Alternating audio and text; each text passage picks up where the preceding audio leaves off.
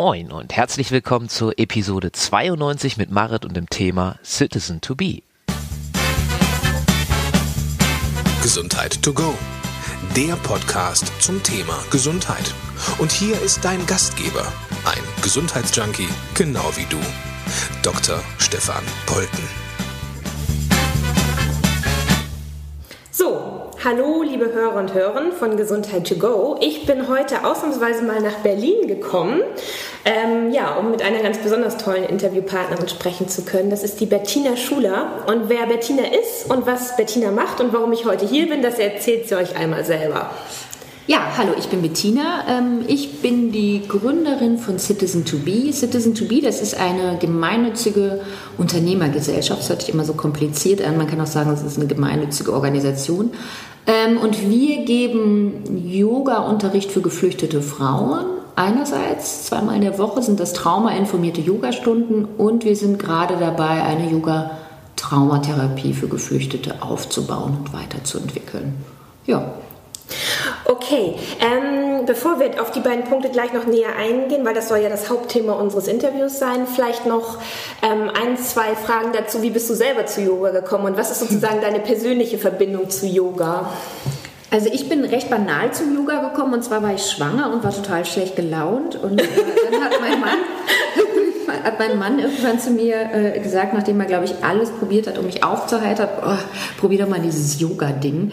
Und und dann habe ich das gemacht und äh, das hat ziemlich gut funktioniert. Dann hat er mir, glaube ich, gleich eine Zehnerkarte in die Hand gedrückt und ja, dann war ich äh, schwanger, bin ich da immer hingegangen und habe danach direkt eine Ausbildung gemacht. Also es ging ziemlich, ah, okay. Äh, ziemlich ratzfatz. Okay. Und ähm, wie bist du dann dazu gekommen, sozusagen ähm, Yoga auch an andere weiterzugeben? Also du, du, machst das ja nicht nur hier in diesem Rahmen von Citizen to Be, sondern auch äh, noch ganz normal in Yoga-Studios. Genau, ich unterrichte ja. noch normal, aber also Yoga ist jetzt ähm, nicht mein Hauptberuf. Mein Beruf okay. ist ja, ich bin ja Autorin, Journalistin, schreibe Bücher, aber ähm, ich wollte halt damals, 2014 war das, noch vor der großen Welle, wollte ich halt unbedingt was machen. Mhm. Und ähm, ich kann halt schreiben und ich kann Yoga unterrichten. Ich bin aber unglaublich ungeduldig. Das heißt, ich würde es nicht aushalten, irgendjemandem Deutsch beizubringen. Das wusste ich von Anfang an. Das kann ich nicht. Und meine Mutter als Lehrerin hat mir auch tunlichst davon abgeraten. Und meinte auch zu mir, Gott, die Armen, ich fange dann nie wieder an, Deutsch zu lernen. Und dann habe ich, ähm, genau, habe ich überlegt, was kann ich? Ich kann eben, ich kann schreiben, ich kann Yoga unterrichten, habe ich ja, okay, gebe ich den halt Yoga-Unterricht. Ja, ja, und dann habe ich im Heim angerufen am Montag und Mittwoch habe ich meine erste Stunde gegeben. Okay, krass. Was fasziniert dich denn selber am meisten an Yoga? Oder so, so was ist denn für dich persönlich die, die Superpower von Yoga? Mm, ich glaube, am besten am Yoga finde ich, dass man unabhängig ist. Also ich mag es ja. prinzipiell nicht so gerne, wenn ähm, irgendjemand mir sagt, was man tun soll oder was ich richtig machen soll. Und ich glaube, das Tolle am Yoga ist, dass man durch das Yoga seine eigene Kraft finden kann und dass es quasi so ein unglaublicher Empowerment-Tool ist. Mhm. Das mag ich am liebsten am Yoga. Mhm. Jetzt ist es ja so, ähm, oft ist es ja spannend für die, für die Hörer und Hörerinnen zu hören, wie bin ich überhaupt darauf gekommen, dich zu kontaktieren und ein Interview mit dir zu machen. Und ich weiß gar nicht mehr genau, wo ich es gelesen habe. Ich habe es auf jeden Fall irgendwo entweder online oder in der Presse gelesen. Und mich hat ähm, dieser Name so angesprochen, Citizen to Be. ähm, ich könnte mir jetzt vorstellen, dass so auf den ersten Blick verschiedene Menschen sich verschiedene Dinge darunter vorstellen. Ähm, was bedeutet denn Citizen to Be für dich? Nee, also der Name bedeutet ja, also im Kanadisch, im kan in Kanada ist es so, dass es halt diesen Begriff Refugees nicht benutzt wird, zumindest mhm. nicht im Öffentlichen, sondern dass die halt sagen Citizen to be, zukünftige Bürger. Mhm. Und ich finde das einfach einen sehr inkludierenden Namen. Mhm. Also der ist halt viel, du du schließt die Leute halt direkt ein. Und ich weiß auch, dass die Geflüchteten dieses Wort Refugee hassen wie die ja, Pest. Okay. Ja, also weil das äh, so ein Makel ist. Es ja. ist ja eigentlich eher so ein Stempel, du bist nicht dazugehörig, du bist ein Refugee. Und Citizen to be ist halt, wir sind Citizens und du bist der Citizen to be. Und mhm. das ist ähm, was viel nach vorne gewandteres. Also quasi, wie du es vorhin gesagt hast, auch schon was Empowerndes. Ja, genau. Mhm. Ähm, jetzt sitzen wir ja, glaube ich, in den Räumen von Citizen genau. to be, genau. auch wenn die Hörer das jetzt nicht sehen können. Ähm, und äh, Sag doch mal einfach ganz allgemein ein bisschen äh, näher, was, was ihr hier anbietet und was, was ihr hier macht. Naja, also wir bieten zweimal in der Woche, wie gesagt, äh, Yogakurse an, traumainformierte Yogakurse für geflüchtete Frauen. Das läuft umsonst. Mhm. Ähm, und dann machen wir noch die Yoga-Traumatherapie. Sprich, wir haben noch eine Psychotherapeutin, die bei uns ähm, im Team ist, mhm. die Traumatherapeutin ist. Und äh, ein Geflüchteter geht eben zu der und macht eine mhm. normale Psychotherapie und ich mache mit ihr quasi traumainformiertes Yoga. Also die Idee dahinter ist, es gibt schon in den USA, David Emerson macht das auch, ein bisschen anders als ich, ich kenne den auch, aber ähm, die Idee dahinter ist quasi, der Yogalehrer kümmert sich um die Traumata im Körper und der, äh, ah. und der äh, Psychotherapeut kümmert sich um die Traumata im Kopf. Hintergrund ist, dass äh, man ja weiß, dass Traumata sich über drei Generationen auch weiter vererben. Also mir geht es eigentlich vor allen Dingen auch darum, diesen Kreislauf der Traumavererbung zu unterbrechen. Mhm. Was gerade hier in Deutschland eigentlich ganz spannend ist, weil wir ja quasi, also wenn man so nimmt, ich bin 75 geboren, ich bin so quasi ein Kriegsenkel, also mhm. das letzte traumatisierte ja. Glied in der ja. Familie. Und ähm, da ich weiß, was das bedeutet, möchte ich eben nicht, äh, dass mhm. das sich wiederholt. Ja, ähm, hast du denn eine persönliche Geschichte mit Geflüchteten, die dich ähm, dazu gebracht hat, äh, das zu machen hier? Mm -mm. Nee. nee. gar nicht. Wie kam dir die Idee? Du, die Idee kam einfach, wie gesagt, ich konnte das, äh, also habe ich es gemacht und dann okay, hat sich das gut. einfach wirklich entwickelt. Also ja. so, ich bin halt jemand, der, der springt immer in Sachen rein und ich gucke dann einfach, was passiert ja. und es hat sich dann nach und nach entwickelt und auch dieses Trauma-informierte Yoga, das kam später einfach so dazu. Das hat sich einfach ganz organisch eigentlich entwickelt. Okay. Und ähm, wie seid ihr am Anfang? Also ich spreche jetzt immer von ihr und du hast eben auch gesagt, im Team bezieht sich das auf die Psychologin und dich oder sind hier noch mehr Leute? Team? Nee, wir sind schon, wir sind schon ein Team. Also ähm, das bin ich und wir haben noch äh, äh, mehrere Yoga-Lehrerinnen, also die Annette Söhnlein zum Beispiel, ähm, die macht die zweite Stunde bei uns. Mhm.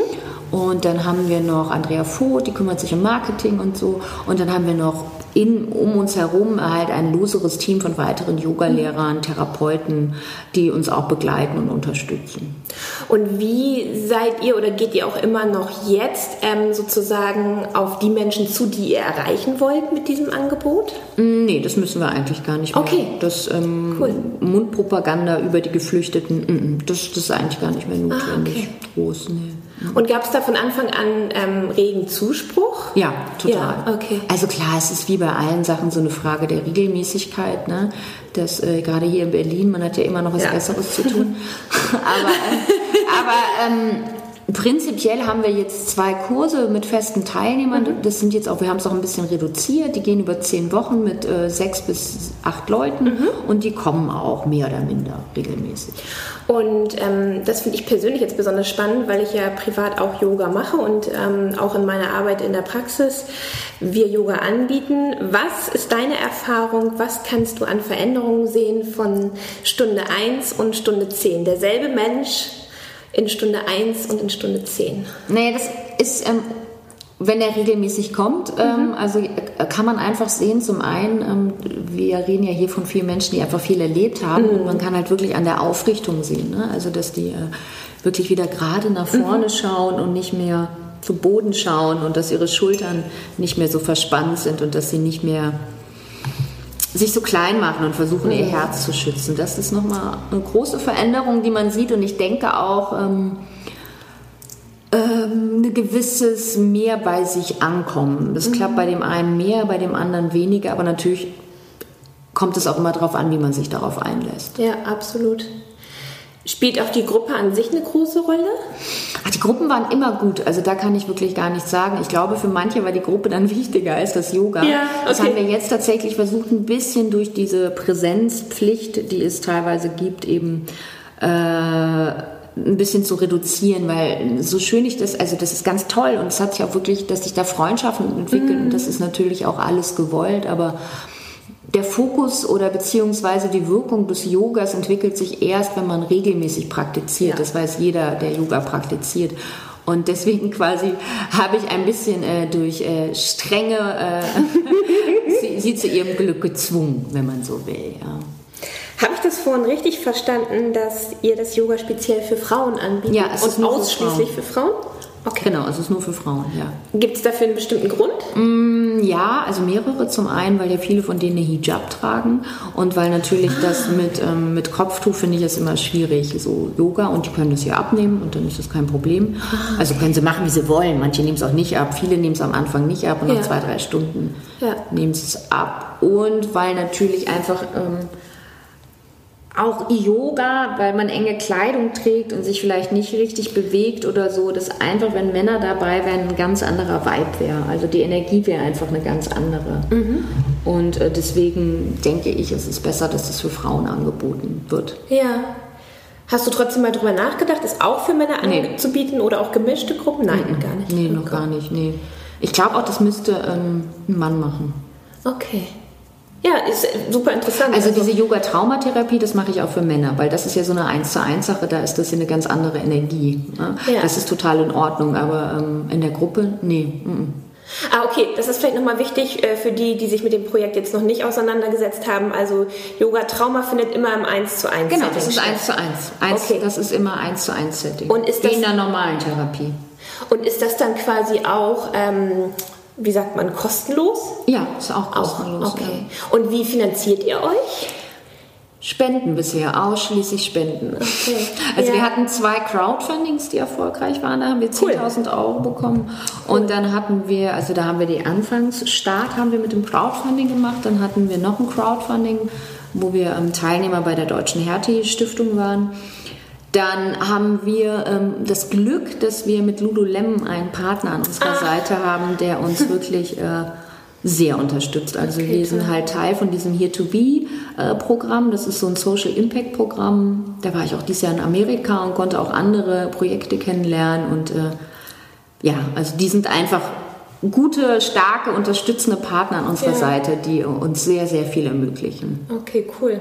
Aber ihr ähm, seid weiter auf Spenden angewiesen und freut euch auch über jede Spende? Wir freuen Spende. uns über jede ja. Spende. Wir freuen uns auch über 10 Euro. Wir, äh, es haben, beim Crowdfunding haben so viele Leute zu mir gesagt, oh, ich kann nur 10 Euro spenden. Ich immer, du, äh, 100 Leute, 10 Euro. Ne? Also, und das läppert sich halt alles zusammen und äh, genauso war es am Ende auch. Ja. ja.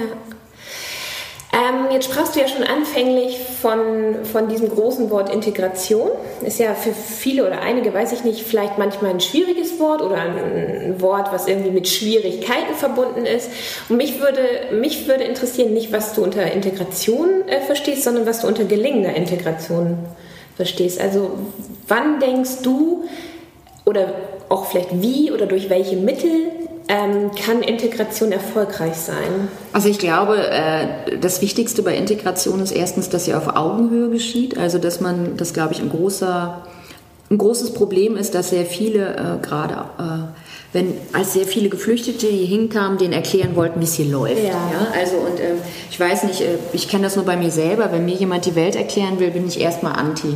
Und ähm, das gibt natürlich auch so so ein von oben herab. Und äh, das, das hat so ein, ich glaube, Integration findet oftmals noch sehr mit so einem imperialistischen Habitus statt. Mhm. Ja? Und man darf ja auch immer nicht vergessen, dass Syrien, äh, was den Imperialismus angeht, auch eine Vergangenheit hat. Mhm. Und dass man dafür auch äh, empfindlich ist. Ja?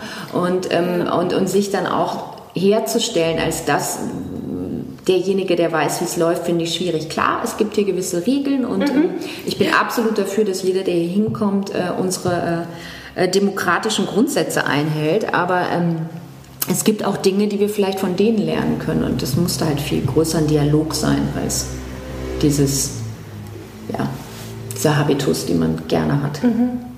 Und glaubst du aus deiner Erfahrung, dass das, was ihr hier im kleinen, größeren schafft durch euer Angebot, dass das auf jeden Fall die Chance hat, dass es in einem viel größeren Rahmen gelingen kann?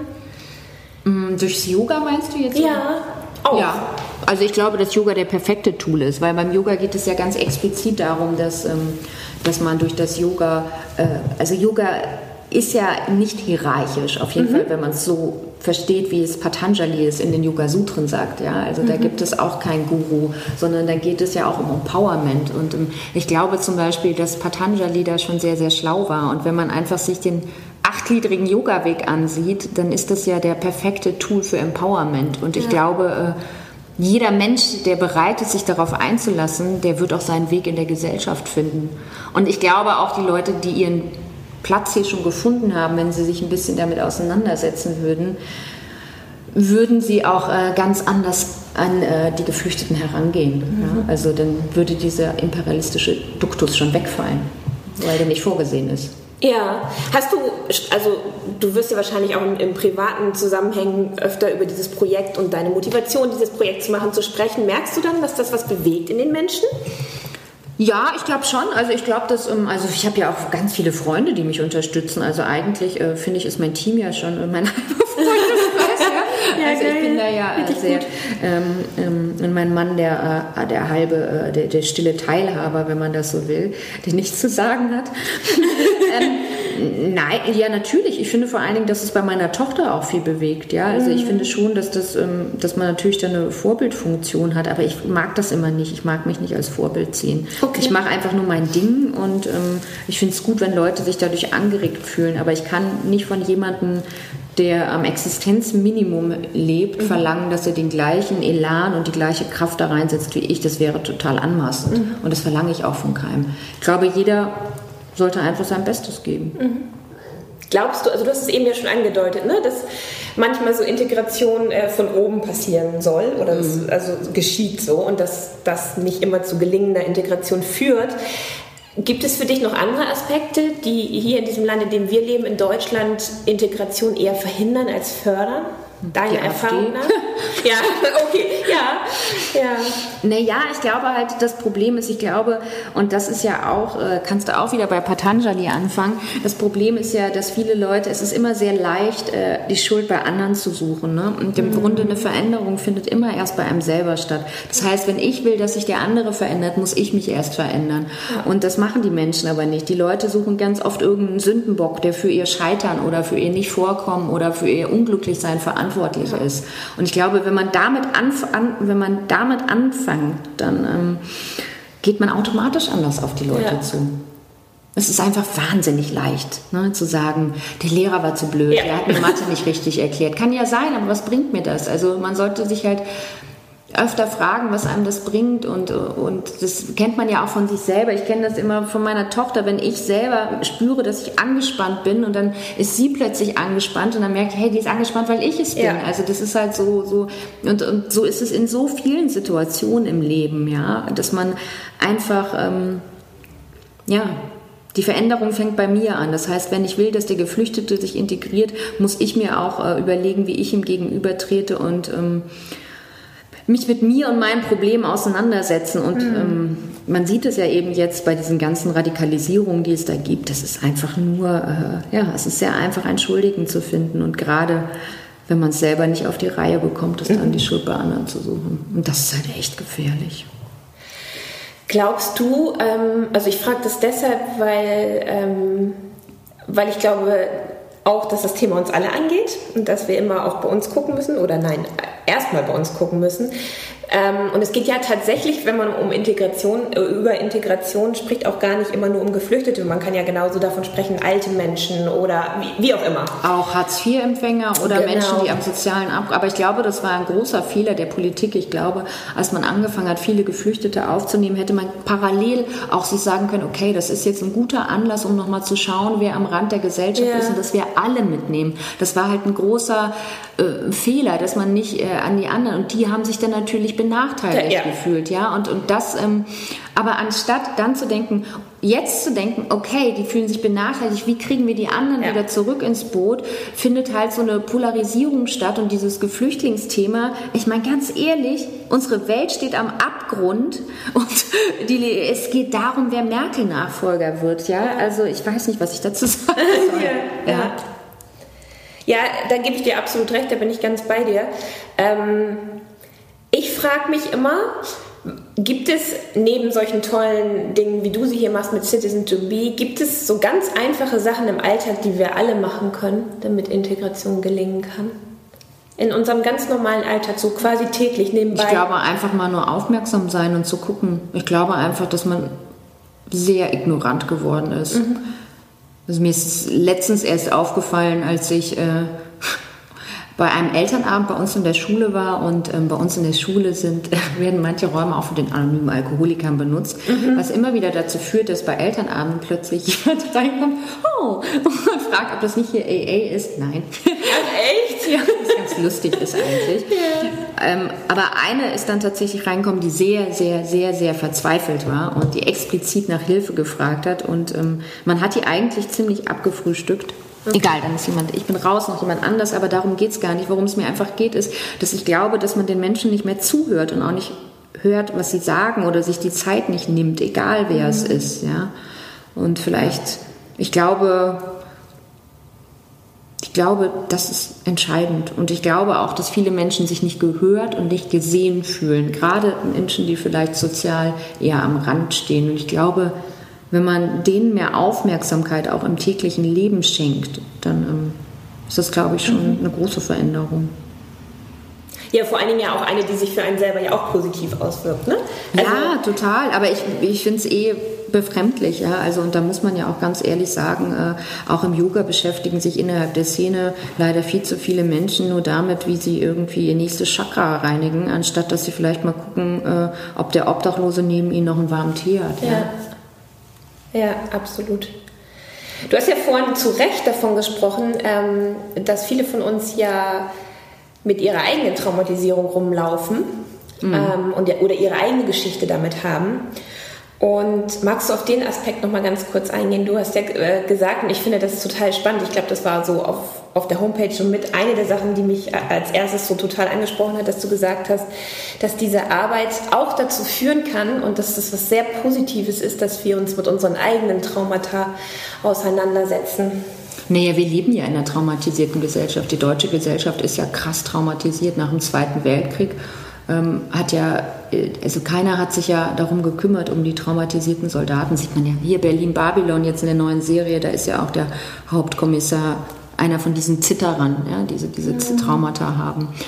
Und ähm, Traumata werden über drei Generationen ähm, weitervererbt. Und ich weiß genau, dass auch in meiner Familie einfach nicht über den Krieg mhm. gesprochen wurde. Und wenn dann immer nur so banal, aber mein Opa oder auch mein Großonkel, der, äh, was weiß ich, fünf oder zehn Jahre ich weiß es nicht genau, in Russland in Gefangenschaft war, hat nie darüber gesprochen. Ja. Und der ist aber schreiend nachts aufgewacht. Und da sind viele Dinge passiert. Und ganz gleich, ob jemand schuldig oder nicht schuldig ist, diese Traumata werden weiterverarbeitet. Und ähm, ich bin jetzt wieder die Generation, die ja äh, von allen gesagt bekommen hat, ihr habt so gut, ihr habt ja. so gut, ihr habt so gut, ihr habt ja. so gut. Und ähm, trotz alledem und das weiß ich auch viel in meinem Bekanntenkreis, hat man immer gespürt, dass irgendwas in einem drinne ist und man konnte sich das selber nicht erklären und man dachte, was auch wiederum zu einer Art doppelter Schuld fühlt. Man fühlt sich schuldig, weil man hat es ja so gut und trotzdem fühlt man sich ja so schlecht und ich darf mich gar nicht schlecht fühlen, weil ich habe es ja so gut, ja. Und ich glaube, ähm, dass das ganz, das prägt eine ganze Gesellschaft. Darüber sind wir uns, glaube ich, teilweise gar nicht bewusst dass, dass, dass dieses Trauma unsere ganze deutsche Gesellschaft geprägt hat. Und die Geflüchteten sind eine super Chance, weil ich meine, ich lebe ja noch und ja. meine Mutter auch noch, um sich mit diesen Traumata wirklich mal konkret auseinanderzusetzen. Und was glaubst du ganz persönlich jetzt, warum diese Traumata bei vielen von uns in Deutschland nicht angefasst im Sinne von angerührt werden dürfen? Naja, das hat natürlich was mit, ähm, mit Opfer zu tun, also mit, nicht mit Opfer, mit ähm, Schuld. Also, dass, dass wir natürlich die Verursacher des Krieges sind und da uns natürlich, ne, also die Deutschen sind die Schuldigen, was alles passiert ist mit dem Holocaust und da, und äh, Verdrängung natürlich und wie ich nur weiß auch, äh, das kam der Wirtschaftsaufschwung, es ging einfach erstmal um materielle Dinge. Ne? Also das Materielle wurde in den Vordergrund gestellt und das ich meine, dass man sagt, hey, ich gehe zur Therapie, ist jetzt auch erst seit 15 Jahren vielleicht normal. Ne? Also Trauma, ja, genau, und Trauma hat ja auch fast viel mit ein wird ja mit Schwäche gleichgesetzt. Ja? Also es ist ja leider nicht so, dass, äh, dass wenn du was am Herzen hast, gehst du zum Arzt, aber wenn du was im Kopf hast, dann ist es halt ui. Ja? Also das, mhm. das, das hat ja immer noch auch, auch wieder Schuld, schon wieder Schuld. Da bin mhm. ich doch selber dran schuld. Ich lebe hier in Deutschland, ich wohne in der fetten Gesellschaft, mir geht es total gut. Warum fühle ich mich denn schlecht? Das darf nicht mhm. sein. Ja. Und schon wieder geht der Kreislauf los. Ja? Und ähm, ja, und viel wird ja auch verschwiegen. Also wer weiß denn von uns, was die Großeltern wirklich gemacht mhm. haben? Ja. Hm.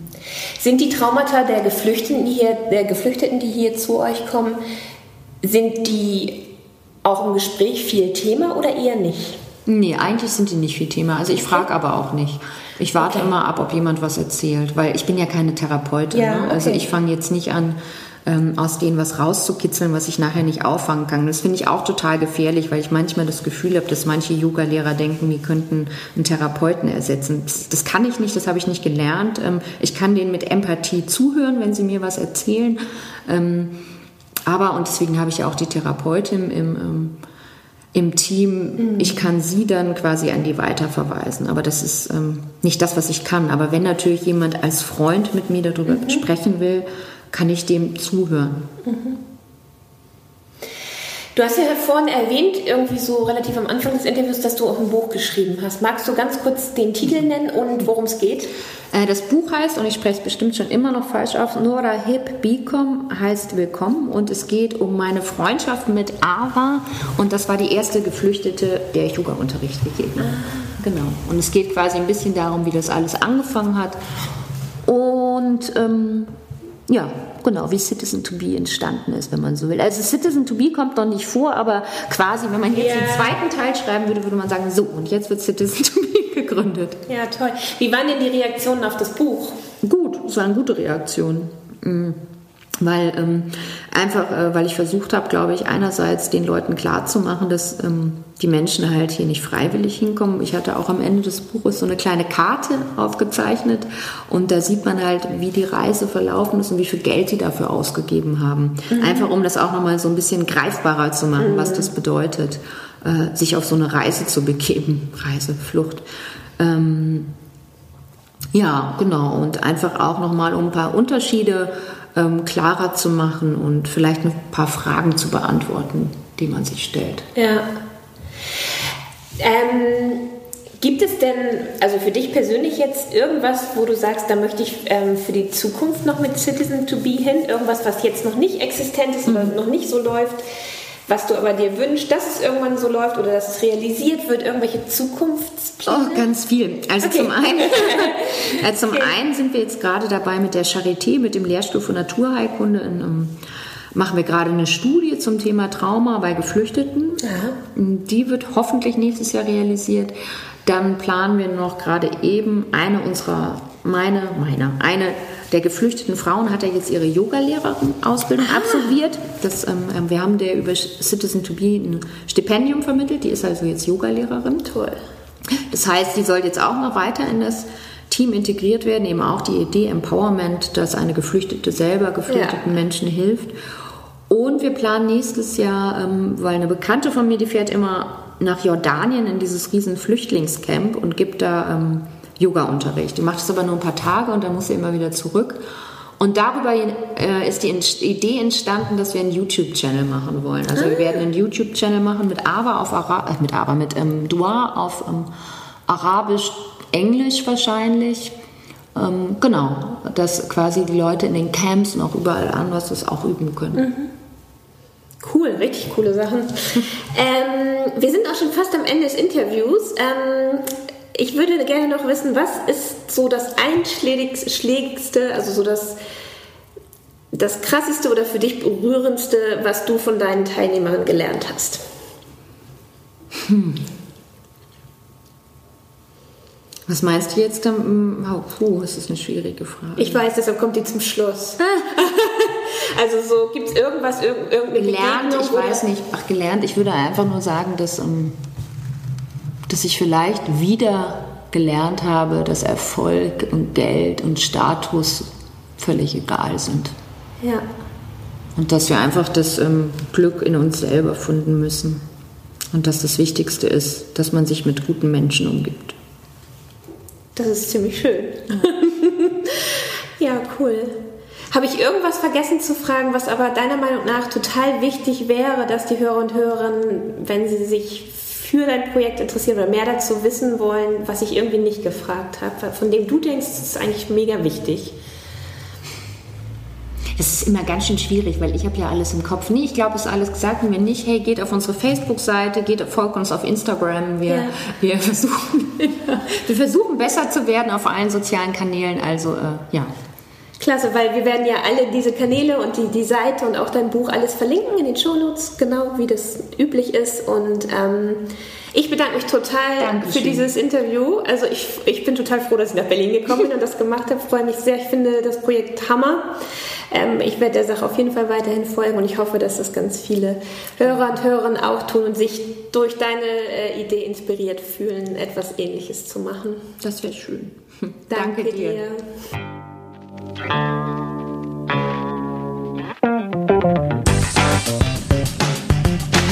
Mehr Denkanstöße, Ideen, Tipps und Hinweise zum Thema Gesundheit findest du auf www.gesundheit-to-go.de.